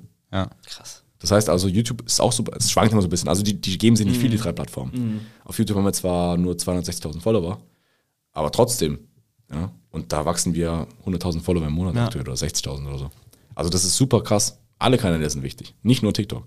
Alle Short-Kanäle sind super wichtig. Aber ihr habt dann ja auch angefangen, trotzdem noch quasi die normalen Produkte weiter zu bewerben, damit jetzt nicht quasi der einzige Kanal die Short sind? Oder Also wir machen natürlich noch Performance-Marketing. ja, ja, genau. Genau, das natürlich. Ja, das, darauf wollte ich gerade hinaus, dass ihr jetzt nicht nur sagt, okay, wir haben halt unsere TikTok, YouTube, äh, Instagram Shorts und die performen halt gerade gut. Wir verlassen uns einfach mal drauf, dass Nein. das auch in Zukunft weiter so performt, sondern ihr habt auch noch andere Kanäle hinten mit aufgebaut. Und das schlägt auch so ein bisschen die Brücke von organisch zu paid. Ja. Dass ihr ein sehr gutes organisches Standing habt, habt ihr viel bessere Ergebnisse in Paid-Kanälen. Ja. Weil Leute kennen euch schon. Ja. Ihr braucht kein Geld ausgeben für Branding, das heißt, eure Ro- ROAS ist viel höher. Ihr habt viele Möglichkeiten zu skalieren, auch im Retargeting. Ja, und das gibt einfach viele Möglichkeiten, nicht nur im organischen Bereich, sondern auch im Paid-Bereich einfach viel profitabler und viel erfolgreicher zu sein. Das heißt, es ist super relevant und das haben viele Unternehmen noch nicht verstanden. Meinst du, meinst du, wie wäre es eigentlich so die Journey weitergegangen, wenn du diesen Kanal nicht entdeckt hättest? Meinst du, es wird jetzt richtig schwer werden, so langsam? Das ist schwer, ja. Es wäre krass schwer geworden, Schwer. ne? Meinst du, es Ich kenne ja, ich immer wieder kommen in unsere Bereich, weil die sehen, oh, Drift mit geil läuft. Ich versuche immer was in die Richtung. Die, die, die gibt's einen Monat, dann sind die weg. Mhm. Weil gerade bei so einem Produkt, das ist einfach nicht möglich heutzutage. Du, Mhm. die, du kannst nicht so, du kannst nicht in der Neukundenakquise profitabel sein, und nur sehr schwer. Das heißt also, die müssen auch organisch was machen. Und sobald die organisch was machen, kommentieren tausend unserer Follower und sagen, was wollt ihr eigentlich? Drift-Element nachgemacht. Ja, genau. Ja. Also das ist so ein bisschen Standing, was wir auch haben und äh, was ich mega cool finde. Und wir sind vielleicht nicht die Besten im Performance-Marketing, wir haben vielleicht nicht den besten Online-Shop, wir haben vielleicht nicht äh, äh, die beste Attribution oder sonst was, aber wir haben, eine, wir haben diesen Punkt und da geben wir Vollgas und der Rest wird schon mitkommen. Ja, das ist, glaube ich, einfach krass, dieser Community-Gedanke, der einfach krass, krass mitzieht. Sehr, sehr geil, sehr, sehr geil. Also einfach so, wenn du dir halt einfach so überlegst, so, was alles war jetzt kein Glück für euch, aber so wie, man muss sich ja schon so ein bisschen, was heißt gesegnet fühlen, aber dass dieser Kanal so krass für einen funktioniert. Richtig. Wenn aber du auch das ist einfach auch, das anguckst, ist auch wie Können. manche andere Brands das machen, denkst du ja manchmal einfach so, Ja, aber das, cringe, weißt du, wie das ist was anderes. Also, was super wichtig ist, Kontinuität. Das ist nicht nur in diesem Bereich wichtig, sondern in allen Lebensbereichen. Wenn ich nur einmal im Monat im Gym gehe, dann wird es auch nichts. Und das ist genauso bei TikTok. Die meisten Unternehmen, die machen das dann eine Woche und sagen, ah, funktioniert nicht, scheiße, lass mal, der wird laufen. Und da gebe ich in einen Praktikanten, egal. Ja. Funktioniert nicht, nein. Voller Fokus, muss laufen, da brauchen Leute, da musst du Plan haben, da holst du dir noch eine Beratung rein. Ja, viel- ich betreue auch den einen oder anderen Kunden, äh, einen oder anderen Kollegen äh, in dem Bereich. Und sobald die anfangen, wirklich das kontinuierlich durchzuziehen, merken die daraus Erfolge. Und du dauert halt mal einen Monat. wirst, ne? Aber du siehst ja, okay, welcher Content funktioniert für dich, welcher funktioniert nicht. Ja. Und deswegen testen, testen, testen. Das ist wie äh, Performance Marketing. Du testest quasi auch Creatives. Ja. Was funktioniert, was interessiert die Leute. Ja. Wenn ich jetzt die Produktion zeige, interessiert kein Mensch, okay, dann zeige ich jetzt mal eine Kundenübergabe. Oh, jeder interessiert das, dann mache ich weiter Kundenübergaben. So, und so ist es genau gleich auch, wie gesagt, nicht nur im Performance Marketing, sondern auch in dem organischen Bereich. Du musst den Leuten das zeigen, was sie sehen wollen. Und ich probiere immer wieder neue Formate aus und wenn es nicht funktioniert, mache ich was anderes. Funktioniert, mache ich dann wieder weiter. Funktioniert es irgendwann nicht mehr, ich wieder was anderes und so weiter. Also du musst up to date bleiben. Und viele Unternehmen haben den Sinn oder den, die Möglichkeiten in diesem Format nicht äh, verstanden. Wie, ent- aber wie entwickelst du oder wie entwickelt man überhaupt solche Formate? Also so, ist es viel Recherche selber? Ist es einfach so Ja. viel, viel so von wegen so, ja, ich setze meinen Trend jetzt mäßig einfach selbst. Ich mache jetzt das, worauf ich Bock habe. Also Also wenn du jetzt zu mir kommst und sagst, hey, ich sag, ich sag jetzt mal so, Max, kannst du mir mal irgendwie zwei, drei Ideen geben, was ich machen soll? Genau. Äh. Also ich, ich, ich helfe ja auch anderen Menschen dabei, nebenbei. Und ähm, wenn du jetzt zu mir kommen würdest und sagst, hey, ich brauche jetzt hier ein Format, was machen wir? Dann schaue ich, was machen die anderen in deinem, in deinem Bereich und dann versuche ich das besser zu machen. Weil die meisten haben halt nicht so ein tiefgreifendes äh, Verständnis für, für diese Short-Formate. Also ich optimiere, ich optimiere jedes Video immer. Äh, nicht nur, es muss nicht nur kreativ sein, sondern es muss auch für den Algorithmus passen. Das heißt, wir brauchen die Sachen wie Hook und so weiter. Ja. Und das ist, das, das tun wir komplett durch. Das Video wird, ist quasi roh und dann gucken wir, wie kriegen wir es so hin, dass es halt genau passt. Best Practice. Genau. Also es gibt quasi verschiedene Elemente, die immer wieder vorkommen müssen in den Videos. Genau. Das heißt, es gibt den Inhalt, der ist wichtig. Ja. Das heißt, du sagst mir jetzt, okay, hier, warum sollte man sich so ein oder so ein Mikrofon kaufen? Dann gibt es den Inhalt, okay, warum? Und dann baut man das danach auf. Mhm. Das heißt, mit diesem Mikrofon wirst du 10.000 Podcast-Zuschauer ab jetzt haben. Das heißt, du hast einen guten Catch. Jeder will 10.000 Podcast-Zuschauer haben.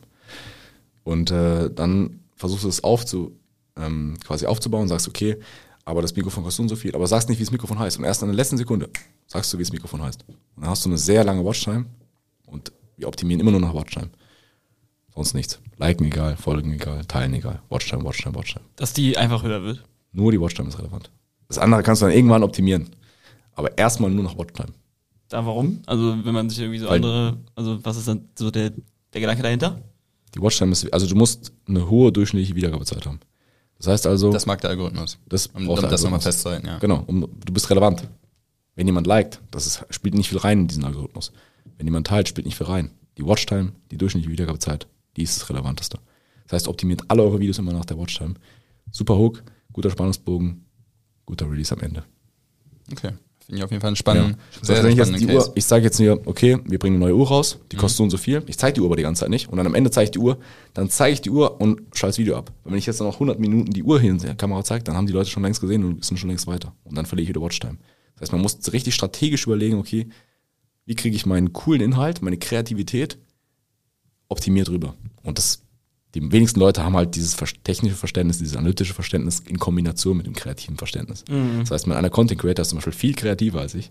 Gib mir wieder Tipps rein, weil ich bin eher so der, ja, der Technische, der so die Zahlen sich anschaut und analysiert, okay, warum ist jetzt so viel Wiedergabezeit, warum ist hier da und hier und da. Genau. Und deswegen eine gute Kombination aus Kreativität und analytischem Verständnis ist da gefragt. Also es ist nicht einfach nur so, ha, ich mache jetzt hier ein paar Videos. Nein. Ja.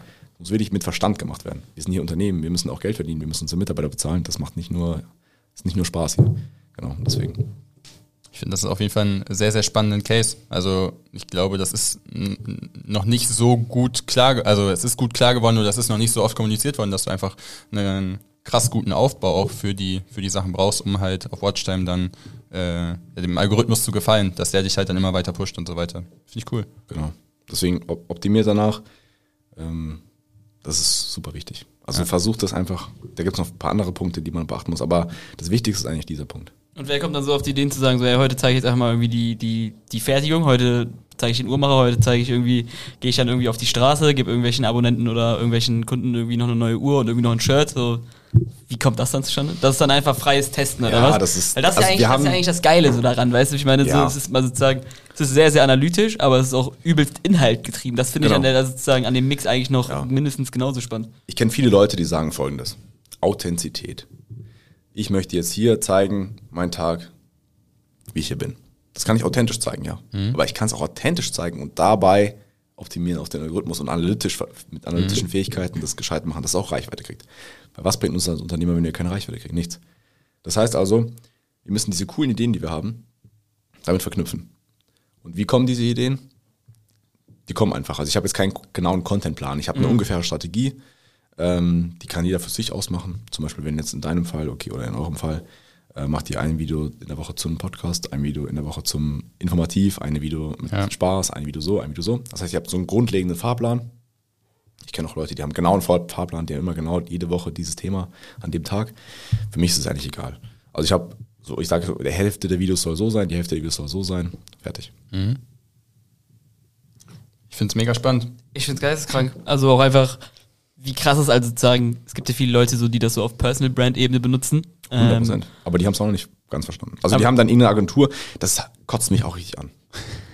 Du wärst eigentlich, du wärst eigentlich die Bin krasseste. TikTok-Agentur Deutschlands. Ja. Hast du schon mal darüber nachgedacht? Also ich mache das ja nebenbei. Ja, okay, aber, jetzt ja nicht so an ich der großen Glocke. Ich tue es ne? gar nicht kommunizieren. Also, Ja. Ich weiß gar nicht. nee, aber ich weiß nicht, irgendwo kann man es, glaube ich, rausfinden, kann das nicht sein? nee, Nee? kann man nicht rausfinden. Also ich habe halt mehrere Firmen, deswegen kann man es vielleicht dann erahnen. Okay, aber äh, ich, also ich mache das auch für Unternehmen, aber wie gesagt, nur ganz kleinen Bereich, weil mein Hauptfokus ist voll Drift-Element. Ja. Und das mache ich aber, ja, es muss alles dann passen. Ja, also ich mache da nichts, was ich nicht will. Ja, auf jeden Fall. Aber du auf der, also klar, bin ich vollkommen bei dir, aber auf der anderen Seite baut ihr ja eigentlich nicht nur eine Brand auf. Das ist ja, was Ja. bei euch auch noch geisteskrank so den Unterschied macht, ne? Also das ist ja voll der Differenziator.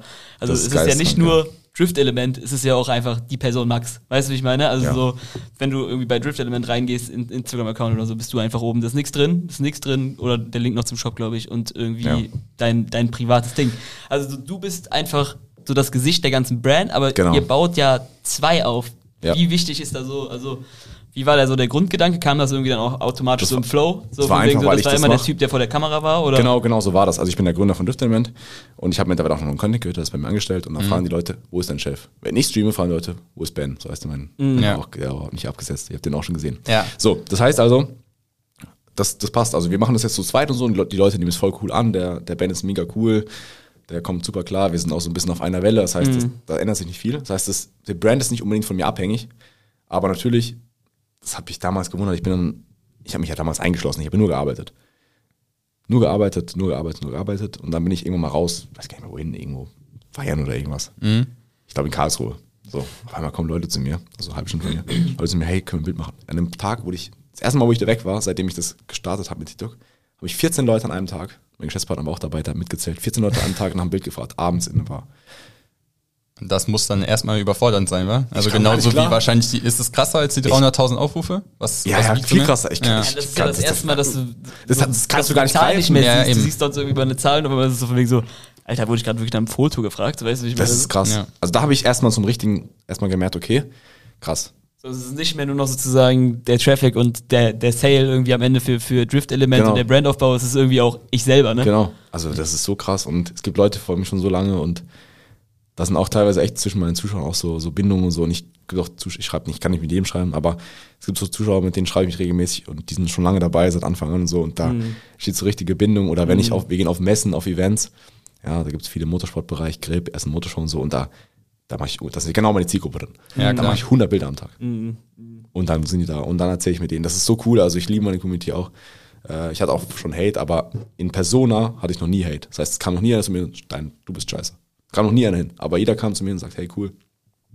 Das ist mega cool. Also ich verstehe mich immer und äh, es ist auch nie unangenehm. Also wenn ich mit meinem kleinen Bruder oder irgendwas unterwegs bin, dann spricht mich auch keiner an.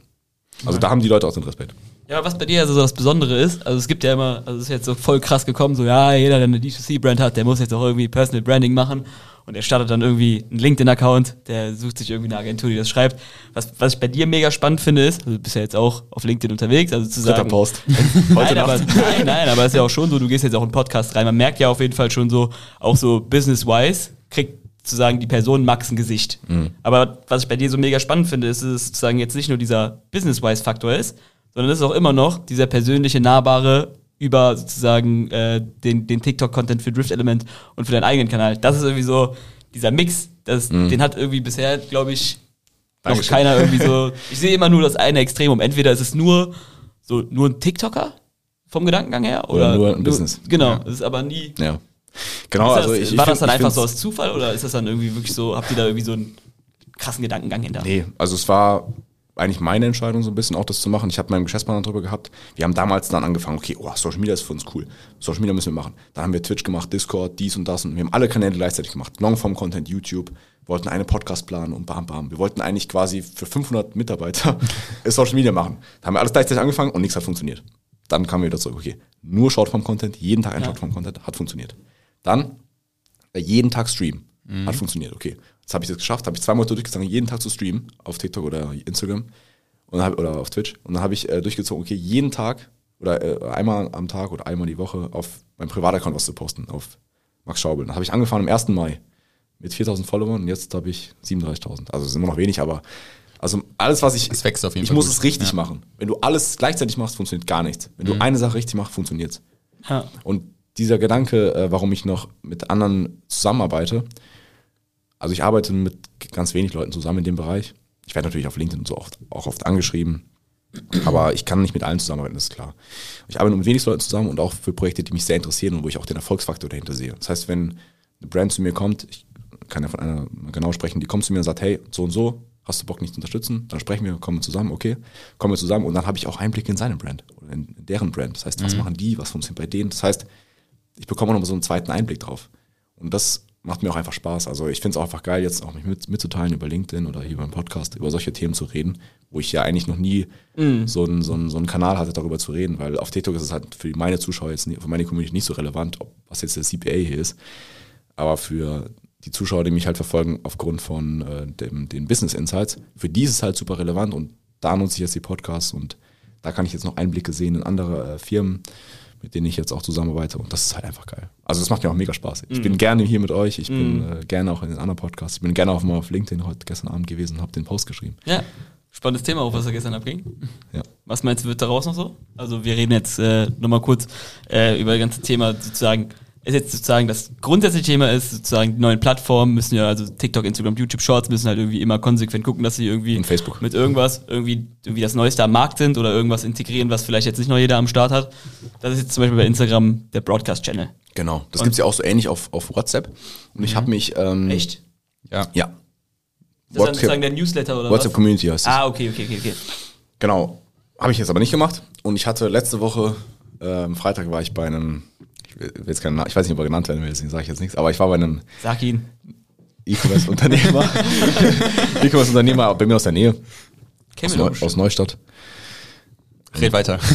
Und auf jeden Fall, der hat dann gesagt, ja cool, der macht hier so WhatsApp-Community und das funktioniert bei ihm super gut. Da sind keine Ahnung, wie viele Leute drin und so. Und ich, ah cool, ey, mega cool. Und nur er kann schreiben, das heißt, da kann ja gar keiner reinhängen. Das heißt, ohne Wenn und Aber schreibe ich da rein. das heißt, es ist ein cooler Kanal einfach, um noch ein bisschen so den engeren Community-Kreis zu bündeln. Ja. Und äh, das haben wir auch jetzt dann spontan eigentlich gemacht. Hab gesehen, ah, die Funktion gibt's, mach ich aber mal. Zack, hab die erstellt, drei Stunden später waren 5000 Leute drin. Auf meinem Privataccount erstellt. Mein Privataccount hatte ich da 32.000 Follower. Jetzt habe ich, glaube ich, 36.000, 37.000. Das war vor zwei Tagen. Und hab den Podcast erstellt und hab, die sind einfach reingekommen. So, die haben es einfach gefeiert. Dann habe ich noch von der Brand gesagt, hier, ich kann leider keiner erstellen, äh, geht da mal rein. Dann ist, glaube ich, 7000 Leute drin. Das ist cool. Und die Open Rate, Träumt jeder, der E-Mail-Marketing, Boah. WhatsApp-Marketing macht Ja, davon, es, ne? man, es bleibt natürlich spannend, ob man das dann am Ende wirklich so konvertieren kann, aber es wäre ja wirklich krass, ne? Ja. Also so, Also ich glaube, wenn du die nicht tust, es ist wie beim E-Mail-Newsletter. ja. Ja. Wenn du's, wir haben nicht den perfekten E-Mail-Newsletter, muss ich dazu sagen. Das ist nicht so unser Kanal. Aber das ist, sowas funktioniert für uns. Und ähm, genau, wenn du nicht übertreibst, ich schicke dann ein Audio rein, hey cool Leute, danke, dass 5000 Leute schon drin sind nach drei Stunden. So ist das dann, weißt du, ich schicke ein Bild rein mit dem Kunden, hey, neuer Kunde war da. Einfach so ein bisschen nahbar sein, so Sachen, die ich nirgends anders poste. Wenn Ja. ich jetzt einfach poste, hier, Sale, 20%, das haben die anderen auch auf der Story gesehen und im Beitrag und im TikTok-Post. So, das brauchen die nicht wissen in dieser Gruppe. Dann gehen die alle raus, das sehe ich doch eh auf den anderen Kanälen. Das heißt, da müssen exklusive Sachen kommen. Das heißt, wenn ihr solchen Podcast macht, das kann auch nicht jeder Account, wenn ihr so einen Podcast macht, macht es exklusiv. Versucht da wirklich äh, über, über eine Presale oder irgendwas, dass die Leute besonders sind. Warum sollten die da drin sein? Wenn dir das, was du da reinschickst, auch in der Story zu sehen ist. Ja. Macht keinen Sinn. Also versucht da was Exklusives zu machen. Ich glaube, das ist der Weg, den man da gehen sollte. Noch viele Erfahrungen habe ich da nicht gesammelt. Wie gesagt, ich habe es erst zwei Tage, aber Ja, ich bin mal gespannt, wie das funktioniert. Also es könnte halt ziemlich, ziemlich krass funktionieren. Ne? Also sozusagen das Potenzial wäre auf jeden Fall da. Frage ist natürlich immer, wer sitzt dann am Ende irgendwie so. Äh, 98% Open Rate. Das ist ja, safe, safe, aber so, das hatten wir eben schon mal kurz so angeteasert. So, ist es jetzt am Ende irgendwie schon der, der Drift-Element für Uhrenbesitzer, der seine Uhr vielleicht Mhm. vor zwei Monaten gekauft hat und einfach ein Riesenfan ist von, von der Marke und dir beispielsweise, der mit drin ist, weil er denkt, ich will alles wissen, was Max vom Gedankengang her macht. Äh, und du weißt halt ganz genau, oh, den jetzt irgendwie wieder zu konvertieren wird vielleicht eher schwierig, aber sozusagen, Aber jetzt gerade zum Beispiel drei Jahre Special. Das, damit versuchen wir eigentlich, Ja. unsere Kunden zu erreichen mit diesem Produkt. Das wird auch über diese Broadcast-Gruppe zum Beispiel funktionieren oder wir schreiben unseren ganzen Kunden, die Sonderfertigung bestellt haben, kriegen einen Brief nach Hause mit dem Produkt. Das heißt, da versuchen wir aktiv unsere bestehenden Kunden zu sagen, hey, du hast jetzt einmalig die Chance, unseren Drei-Jahre-Special, du bist ja eh schon bei Drift Element, also brauchst du diese Drei-Jahre-Special-Edition. Ja, so versuchen wir das zu sagen. Das heißt, das ist für unsere Kunden als quasi Dreijahresgeburtstag, die uns schon lange verfolgen. Das ist der Plan mit diesem Produkt. Und gerade sowas kann man ja, sowas super cool über so einen Podcast machen. natürlich. Meinst du eigentlich allgemein, dass man da, wenn wir jetzt so ein bisschen Ausblick vielleicht noch Richtung äh, Drift-Element gehen, bevor wir hier zum Ende kommen, dass man da vielleicht noch irgendwas anderes erwarten kann? Also ihr seid ja ähm, jetzt so gesehen, also ey, also Wie, der wird ja getrieben von den Uhren, sage ich jetzt mal. Ist jetzt nicht so, dass ihr jetzt irgendwie noch, weiß jetzt nicht, ich habe nicht nachgeguckt, aber irgendwie so das Polyset oder das austauschbare Glas oder sowas mitliefert oder sowas oder irgendwas, wo Nee, man halt sagen könnte, dann könnte man irgendwie so smartes Cross-Selling betreiben. Ist es dann eher sozusagen der Fokus dann eher auf solche Limiteds beispielsweise oder Sachen, die so darauf irgendwie krassen Fokus haben? Genau. Also das ist auch für uns intern so, ein- so, ein- so ein Ding. Wir versuchen immer auch so technisch ein bisschen nochmal weiterzudenken. Jetzt mit dem Schweizer Uhrwerk als letztes oder als nächstes mit dem, mit dem Iced-Out-Thematik. Das sind schon technisch gesehen große Herausforderungen, vor denen mal steht, vor denen man da steht. Und äh, das soll eigentlich auch so beibehalten werden. Also ich glaube, man könnte unsere Reichweite mittlerweile deutlich besser monetarisieren wie darüber, aber das ist nicht unser erstes Ziel. Wir wollen nachhaltig, langfristig was Cooles aufbauen. Und ich glaube, wir haben äh, unser Produkt überzeugt. Wir machen auch Fehler, ja. Wir machen auch mal eine Uhr, wo nicht alles, das, kommt zurück und das machen wir wieder neu und dann geht's wieder raus. Das ist was Individuelles, da arbeiten Menschen dran, das ist normal. So. Aber unser Ziel ist nicht, bestmöglich zu monetarisieren, sondern was nachhaltig langfristig aufzubauen. Und das finden wir einfach geil und deswegen versuchen wir immer mit so Sachen out of the box bisschen äh, zu punkten und auch, ich glaube, das feiert auch unsere Community an uns. Genau, also das ist das Ziel weiterhin. Vielleicht wird mal irgendwann noch was rauskommen, ergänzendes Produkt, noch ein Armband oder sowas, ein, ein, oder irgendein Schmuck oder sowas. Aber jetzt ganz irgendwie was ganz anderes, äh, ein Online-Kurs wird nicht. Wie baue ich meine eigene Uhr zusammen? ja. Ja, cool. Dann lass uns doch mal zum Abschluss kommen und das ist auch eine Frage, die wir hier im Podcast-Gast stellen. Was ist äh, der beste Ratschlag, den du jemals bekommen hast? Kann E-Commerce-wise sein oder vielleicht hast du irgendwas anderes, business-technisch? Ist nicht E-Commerce, aber wobei kann man auf alles eigentlich beziehen. Mein Ratschlag, den ich bekommen habe. Ähm, das war mein Vater. Und den versuche ich eigentlich auch an die Leute, die zu mir aufschauen, immer weiterzugeben. Und äh, den Ratschlag kann ich jedem ans Herz legen. Das hat mir ultra viel geholfen in, in schwierigen Zeiten auch. Und der ist nicht unbedingt vom Vater, mein Vater hat auch von jemand anderem, aber der Ratschlag ist eigentlich der Weg ist das Ziel. Darf ich, diesen- darf ich kurz unterbrechen? Ja. Man merkt genau den Aufbau von TikTok, den du gerade beschrieben hast, jetzt Ja. in deiner Aussage. aber Aber ich wollte ich wollte es nämlich klippen, deswegen. ja, okay. Hast du mir das vermasselt. Fangen wir mal von vorne an. Nee, Spaß. Auf jeden Fall, schneide ich aus. Auf jeden Fall ist es quasi, der Weg ist das Ziel. Und du musst, du musst den Satz verstehen. Weißt du, und für mich, ich habe kein Ziel, dass ich muss jetzt ein Lambo fahren, sondern mein Ziel ist einfach, ich will ein Lambo fahren. Oder nicht Lambo, aber McLaren. Und mein, mein Ziel ist nicht der McLaren, sondern mein Ziel ist, wie erreiche ich das, dass ich das fahren kann. Und das erreiche ich, weil ich was Geiles aufbaue. Ich schaffe Arbeitsplätze, ich habe ein cooles Team, ich mache dabei coole Team-Events, ich äh, äh, schaffe neue Produkte, ich habe eine Wertschöpfung. Das sind die Sachen, die ich habe, auf dem Weg zum Ziel. Der Weg ist das Ziel.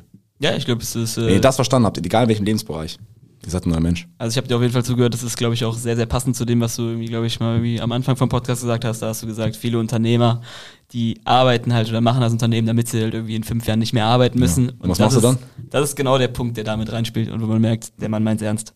Wenn, wenn du mir jetzt 100 Millionen gibst, dann wüsste ich gar nicht, was machen. Dann, also wenn du sagst, mach kein Unternehmen mehr, ich gebe dir 100 Millionen, kauf dir, was du willst. Ich würde ich würd durchdrehen. Ich würde es nicht mehr lang geben. Das ist nichts für mich.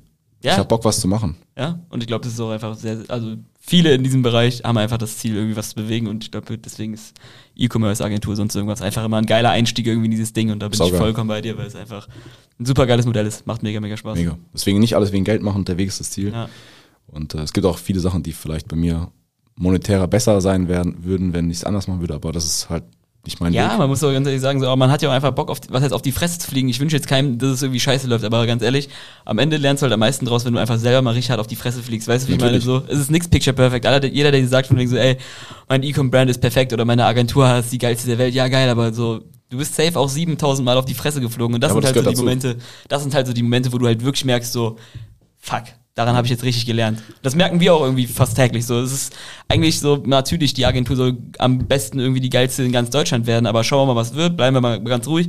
Aber am meisten macht es ja am Ende auch einfach Spaß, so unternehmerisch zu lernen. Welche Entscheidung habe ich getroffen und war die Entscheidung jetzt gut? War die Entscheidung jetzt absoluter Cap? So, und das sind einfach auch, finde ich, die Momente. Bei jedem Punkt. ja. Egal ob beste Agentur Deutschlands, egal ob mein Ziel ist eine Million Follower auf TikTok. Ja. Das ist geil, wenn ich das hab, aber dann nach zwei Wochen denke ich, okay, ich habe eine Million. Ja. Aber der Weg dahin, ich mache geile Videos, wir sind kreativ, ich hab- mache im Team coole Videos, ich lerne neue Leute kennen, ich mache mit anderen Influencern was zusammen, mit denen ich mich gut verstehe. Das ist das Geile eigentlich. Ja. Ja. Das heißt, wenn du was er erreichst, sobald du ich den McLaren erreiche, sobald er in meiner Garage steht, verliert er an Wert. ja, aber da Aber der Weg dahin verliert nie an Wert. Aber ich will dann gerne wissen, was denn das, also sagen, du bist dann auf einer anderen Straße oder auf einem anderen Weg, weißt du, wie ich meine? Oder Ja. es wird ein anderes Ziel geben oder es wird was anderes geben, was Ja, sich dann wenn- irgendwie wenn man- im nächsten Schritt erfüllt, weißt wenn du, wie man zu sehr auf diese materiellen Sachen sich ein Ziel setzt, sobald du es erreichst, verliert es an Wert. Ja. Desegen Ja. setzt euch nicht, so- setzt euch so ein Ziel. Ich setze mir auch so Ziele, so materielle Ziele oder Zahlen oder irgendwas. Dieser Weg dahin, der, das muss das Verständnis sein. Sobald du das da drin sitzt, verliert es an Wert. Du kannst nicht sagen, du leidest jetzt bis zum McLaren quasi und dann soll Nee. der alles gut machen vom Ding. Der macht es nicht Genau. gut, weil der Ja. hast du nach zwei Wochen, dann du kennst es vom neuen Auto, da Ja. gehäkelt und gepekelt. So, und dann fliegt man die Flasche hinten rein, da wird mal eine drin, ich auch nicht, aber da wird mal drin geraucht oder irgendwas, weißt du, also jeder Ja, kennt das. Ja. Und das ist bei materiellen Sachen immer so und deswegen, das sollte nicht, der Weg dahin sollte das Ziel sein. Das hat mein Vater mir erklärt. Stark.